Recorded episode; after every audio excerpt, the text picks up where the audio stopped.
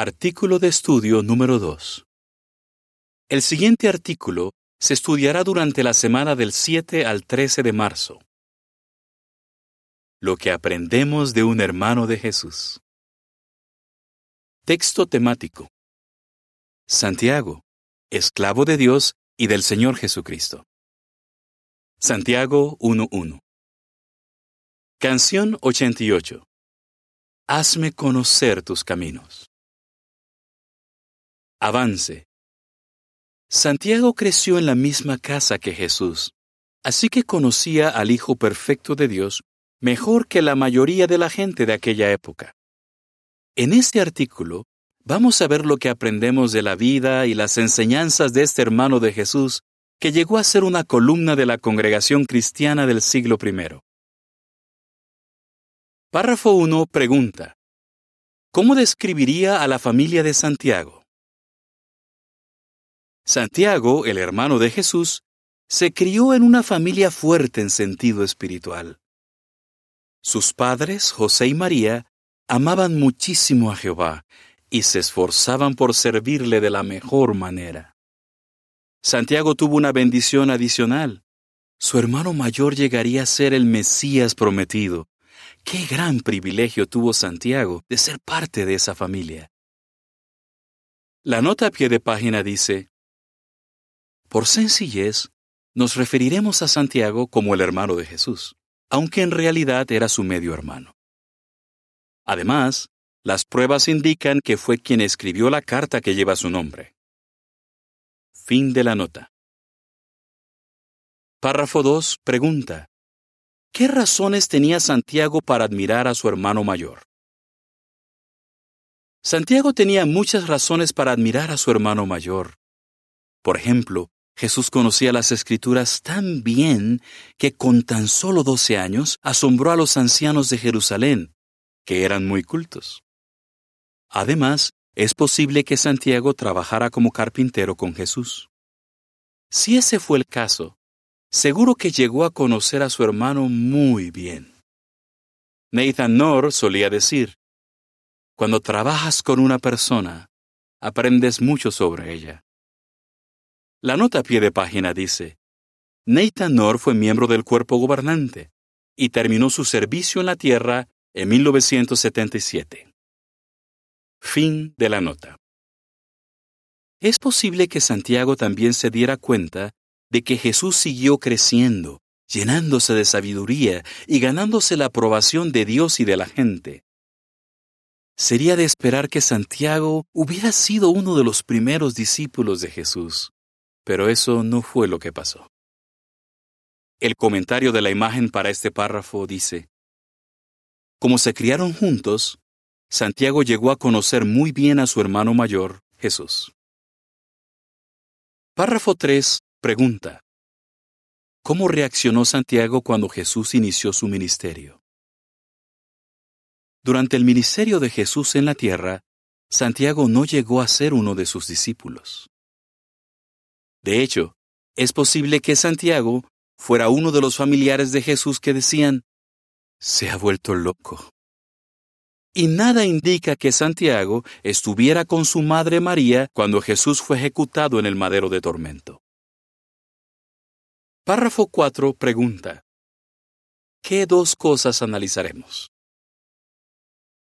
Tiempo después, Santiago puso su fe en Jesús y llegó a ser un cristiano respetado de la congregación.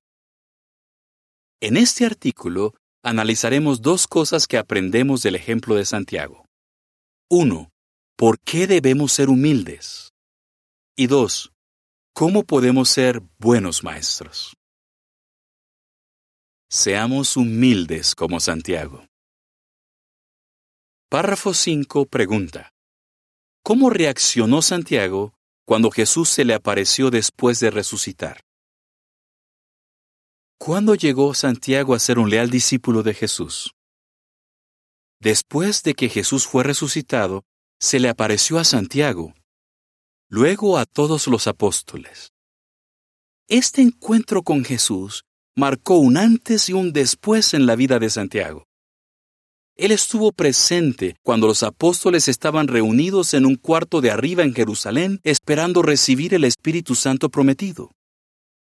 Más tarde, tuvo la alegría de formar parte del cuerpo gobernante del siglo I, y antes del año 62 escribió por inspiración una carta dirigida a los cristianos ungidos. Esa carta nos beneficia hoy día, sea que esperemos vivir en el cielo o en la tierra. Según el historiador Josefo del siglo I, Santiago fue ejecutado por orden del sumo sacerdote judío Anán. Se mantuvo fiel a Jehová hasta que terminó su vida en la tierra. Párrafo 6 pregunta. ¿Qué diferencia hubo entre Santiago y los líderes religiosos de su tiempo? Santiago fue humilde. Veamos la diferencia entre la reacción que con el tiempo tuvo Santiago y la que tuvieron muchos de los líderes religiosos. Cuando él tuvo de frente las pruebas innegables de que Jesús era el Hijo de Dios, las aceptó con humildad.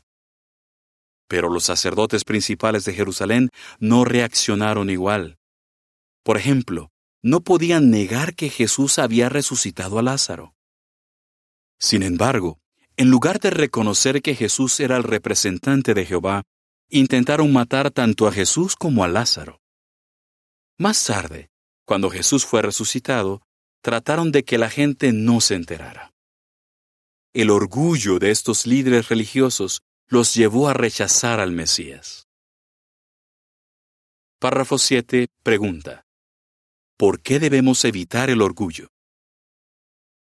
Lección. Evitemos el orgullo y dejemos que Jehová nos enseñe.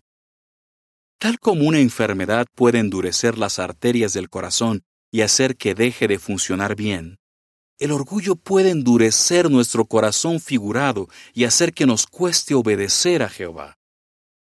Los fariseos permitieron que su corazón llegara a endurecerse tanto que se negaron a reconocer las claras pruebas de que Jesús era el Hijo de Dios y contaba con su Espíritu. Esa actitud tan mala les hizo perder la oportunidad de vivir para siempre. Qué importante es que continuemos permitiendo que la palabra de Dios y su Espíritu moldeen nuestra personalidad e influyan en nuestros pensamientos y en nuestras decisiones. Como Santiago fue humilde, dejó que Jehová le enseñara. Y como veremos a continuación, fue gracias a su humildad que llegó a ser un buen maestro. El comentario de la imagen para los párrafos 5 a 7 dice, Santiago fue humilde cuando se le apareció Jesús y llegó a ser un fiel discípulo de Cristo. Seamos buenos maestros como Santiago. Párrafo 8. Pregunta. ¿Qué nos ayudará a ser buenos maestros? Santiago no tuvo una gran formación académica. Para los líderes religiosos de su tiempo, él era, al igual que Pedro y Juan, un hombre común y con poca educación. Pero llegó a ser un buen maestro, como vemos al leer el libro que lleva su nombre. Como Santiago, puede que tengamos poca formación académica, Aún así, con la ayuda del Espíritu de Jehová y la capacitación que nos da su organización, también podemos llegar a ser buenos maestros. Analicemos el ejemplo de Santiago y veamos qué lecciones podemos aprender. Párrafo 9 pregunta. ¿Cómo describiría la forma de enseñar de Santiago? Santiago no usó palabras difíciles ni razonamientos complicados.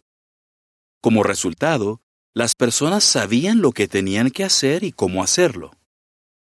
Veamos, por ejemplo, la forma sencilla en la que enseñó que los cristianos debemos estar dispuestos a sufrir injusticias sin guardar rencor. Escribió, Consideramos felices a los que han aguantado. Ustedes han oído del aguante de Job y han visto lo que al final Jehová hizo por él. Así que saben que Jehová es muy cariñoso y misericordioso. Santiago 5:11. Notemos que Santiago utilizó la palabra de Dios como autoridad para enseñar. la usó para ayudar a las personas a ver que Jehová siempre recompensa a quienes son leales a Él, como Job. Santiago enseñó esa lección usando palabras y argumentos sencillos. De esa forma, no centró la atención en sí mismo, sino en Jehová. Párrafo 10. Pregunta. ¿Cuál es una manera de imitar a Santiago cuando enseñamos? Lección. Enseñemos de forma sencilla y basémonos en la palabra de Dios. Nuestra meta no debería ser mostrarles a las personas cuánto sabemos, sino mostrarles cuánto sabe Jehová y cuánto se preocupa por ellas. Podemos lograr esa meta si siempre nos basamos en la Biblia. Por ejemplo, en lugar de decirles a nuestros estudiantes qué haríamos nosotros si estuviéramos en su lugar, debemos ayudarlos a ellos a razonar en ejemplos bíblicos y a percibir cómo piensa y siente Jehová. Entonces, lo que los motivará a aplicar lo que aprenden será el deseo de complacer a Jehová y no a nosotros. Párrafo 11 pregunta, ¿qué problemas tenían algunos cristianos y qué consejos les dio Santiago? Santiago fue realista. En su carta notamos que él estaba al tanto de los problemas que sus hermanos estaban pasando y les dio instrucciones claras sobre lo que tenían que hacer. Por ejemplo, algunos cristianos se tardaban en poner en práctica los consejos. Otros mostraban favoritismo a los ricos y a otros se les hacía muy difícil controlar la lengua. Estos cristianos tenían problemas serios, pero Santiago no los dio por perdidos los aconsejó de forma bondadosa, pero franca, y animó a quienes estaban débiles espiritualmente a buscar la ayuda de los ancianos. Santiago 5, 13 a 15 dice, ¿Hay alguien entre ustedes que esté sufriendo? Que siga orando. ¿Hay alguien que esté alegre? Que cante salmos. ¿Hay alguien enfermo entre ustedes? Que llame a los ancianos de la congregación y que ellos oren por él, aplicándole aceite en el nombre de Jehová. Y la oración hecha con fe hará que el enfermo se recupere, y Jehová lo levantará. Además, si él ha cometido algún pecado, será perdonado. Párrafo 12 pregunta. ¿Cómo podemos ser positivos cuando ayudamos a un estudiante? Lección. Veamos a los demás de forma realista, pero seamos positivos. A muchos estudiantes les cuesta poner en práctica los consejos de la Biblia. Tal vez les tome algún tiempo eliminar aspectos negativos de su personalidad y sustituirlos por cualidades cristianas. Como Santiago, debemos tener el valor de decirle a un estudiante en qué necesita mejorar, pero al mismo tiempo, seamos positivos. Confiemos en que Jehová atraerá a los humildes y les dará las fuerzas para hacer cambios en su vida. Párrafo 13 pregunta. ¿Qué reconoció Santiago? Santiago mantuvo un punto de vista correcto sobre sí mismo. No pensó que por ser hermano de Jesús o por sus responsabilidades de servicio fuera especial o más importante que otros cristianos. Él se dirigió a ellos llamándolos mis queridos hermanos. Tampoco intentó parecer perfecto. Más bien, se incluyó cuando dijo, todos cometemos errores muchas veces. Santiago 3.2 y la nota dice, porque todos tropezamos o cometemos errores muchas veces. El que nunca tropieza con sus palabras es perfecto y capaz de refrenar también todo su cuerpo. Párrafo 14 pregunta. ¿Por qué debemos estar dispuestos a admitir nuestros errores? Lección. Recordemos que todos somos pecadores. No debemos pensar que, en cierto sentido, somos superiores a quienes enseñamos. ¿Por qué no? Si le damos la impresión a un estudiante de que nunca nos equivocamos, él puede pensar que jamás estará a la altura de lo que Dios espera. Pero cuando reconocemos con honradez que a veces nos ha costado aplicar los principios bíblicos y le contamos al estudiante cómo nos ha ayudado Jehová a hacer cambios en nuestra vida, lo ayudamos a ver que Él también puede servirle. Párrafo 15 pregunta, ¿cómo eran los ejemplos que usó Santiago? Santiago usó ejemplos que llegaban al corazón. Sin duda, recibió la ayuda del Espíritu Santo. Pero probablemente también aprendió mucho sobre cómo enseñar estudiando los ejemplos que su hermano mayor Jesús había utilizado. Los ejemplos que usó en su carta son sencillos y tienen una aplicación clara. Santiago 3, 2 a 6 dice, Porque todos tropezamos muchas veces. El que nunca tropieza con sus palabras es perfecto y capaz de refrenar también todo su cuerpo. Cuando a los caballos les ponemos frenos en la boca para que nos obedezcan, también dirigimos todo su cuerpo. Fíjense también en los barcos. Aunque sean muy grandes y los impulsen vientos fuertes, son dirigidos con un pequeño timón y van a donde quiera ir el que está al timón. Lo mismo pasa con la lengua aunque es una pequeña parte del cuerpo, hace grandes alardes. Y fíjense con qué pequeño fuego se incendia un enorme bosque. La lengua también es un fuego. La lengua representa un mundo de injusticia entre los miembros de nuestro cuerpo, porque contamina todo el cuerpo y encendida por la ajena, le prende fuego a todo el curso de una vida. Y los versículos 10 a 12 dicen, de la misma boca salen bendición y maldición. Hermanos míos, no está bien que pase esto. De la misma boca de un manantial no salen agua dulce y agua amarga, ¿verdad? Hermanos míos, la higuera no puede dar aceitunas ni la vid higos, ¿verdad? Tampoco el agua salada puede dar agua dulce. Párrafo 16 pregunta. ¿Por qué debemos usar ejemplos eficaces? Lección. Usemos ejemplos eficaces. Cuando usamos ejemplos apropiados, ayudamos a las personas a visualizar lo que están escuchando. Esas imágenes que pintamos en su mente las ayudarán a recordar verdades importantes de la Biblia.